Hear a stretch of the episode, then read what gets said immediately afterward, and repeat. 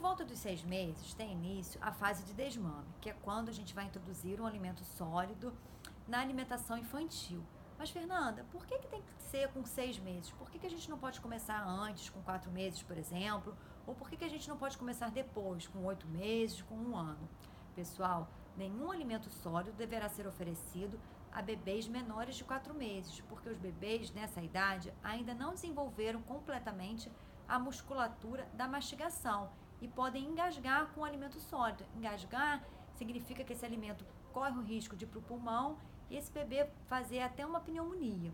E aos seis meses é exatamente a fase em que o leite materno começa a não mais suprir as necessidades nutricionais do bebê. Até os seis meses, o leite materno era um alimento perfeito e supria completamente as demandas do bebê.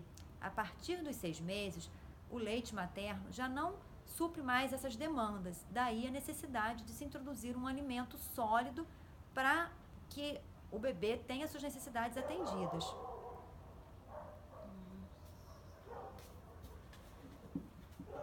Para que eu vou.